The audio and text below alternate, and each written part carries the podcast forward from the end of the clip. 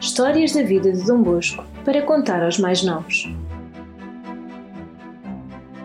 Gostava muito de ouvir histórias da sua infância.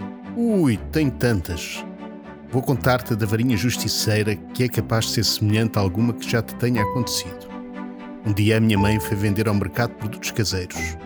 O meu desejo era ver a minha mãe longe para poder ir à lata das bolachas, que era uma delícia.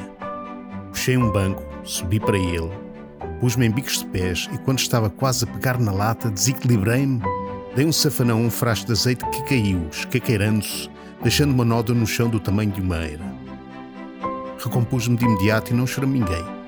Recolhi com cuidado os vidros espalhados pelo chão, fui buscar umas rodilhas e comecei a limpar o soalho, convencido que tudo ficaria como dantes. Esfreguei o mais que pude, mas não fui capaz de disfarçar nódoa. Desisti, enchi-me de coragem, fui uma sebe, escolhi uma vara e fui de encontro à minha mãe para lhe contar o que tinha acontecido. Ela perdoou-me visto eu ter tido a coragem de lhe dizer a verdade.